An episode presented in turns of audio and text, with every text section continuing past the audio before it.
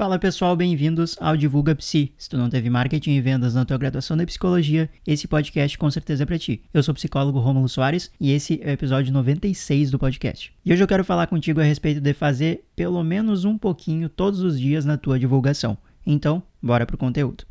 Gurizadinha, é o seguinte, eu tava pensando ontem ou antes de ontem a respeito desse assunto, até não consegui gravar no momento que eu precisava, que eu queria fazer, mas é o seguinte, na divulgação a gente tem que estar tá fazendo pelo menos um pouquinho todos os dias, ou enfim, na, na, maior frequência que tu conseguir, sem basicamente surtar. Por que que eu te falo isso? Porque assim, eu tava pensando, eu, eu pensei nesse assunto para te falar a respeito de anúncios, porque eu mesmo já falei para mim mesmo e para outras pessoas, não, por enquanto eu não tô com grana para investir nos anúncios assim tão pesado e todos os dias e alguma coisa assim. Só que, cara, vamos lá é seis reais, basicamente, o, o, o, mínimo que tu pode anunciar por dia no Facebook barra Instagram, tá? Vou pegar esse exemplo aí dos anúncios. Seis reais por dia é melhor que nada por dia, entende? Pelo menos é um pouquinho de pessoa que tá te vendo ali, que tá recebendo teus posts, os teus anúncios, enfim, o que tu for anunciar. E já é melhor que nada, entendeu? E aí eu penso também na parte da produção de conteúdo, eu penso também na parte do aparecer nos stories, que a galera pensa, não, mas eu tenho que me preparar tipo a semana inteira e, e na verdade não precisa tanto assim, entende? Fazer um pouquinho pelo menos todos os dias ou na maior quantidade que tu conseguir, sendo que, né, eu peço que tu não te exija a ponto de ficar uma tortura para ti a parte da divulgação. Se tu conseguir fazer isso, vai ser melhor do que não fazer nada naquele dia. Vai ser melhor do que ficar um tempão sem postar no Insta sem aparecer nos stories, sem captar cliente novo, entende?